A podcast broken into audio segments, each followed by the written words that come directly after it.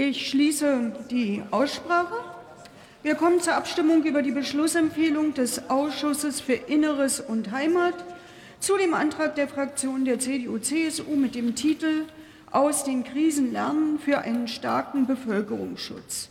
Der Ausschuss empfiehlt in seiner Beschlussempfehlung auf Drucksache 7618 den Antrag der Fraktion der CDU-CSU auf Drucksache 2562 abzulehnen.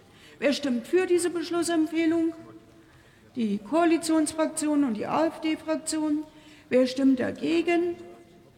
Die CDU-CSU-Fraktion. Wer enthält sich? Die Fraktion Die Linke. Die Beschlussempfehlung ist angenommen. Tagesordnungspunkt 18b. Abstimmung über die Beschlussempfehlung des Ausschusses für Umwelt, Naturschutz, nukleare Sicherheit und Verbraucherschutz zu dem Antrag der Fraktion der CDU-CSU mit dem Titel Klimaanpassung forcieren zum Schutz von Menschenleben, der Natur und zum Erhalt des Wohlstands.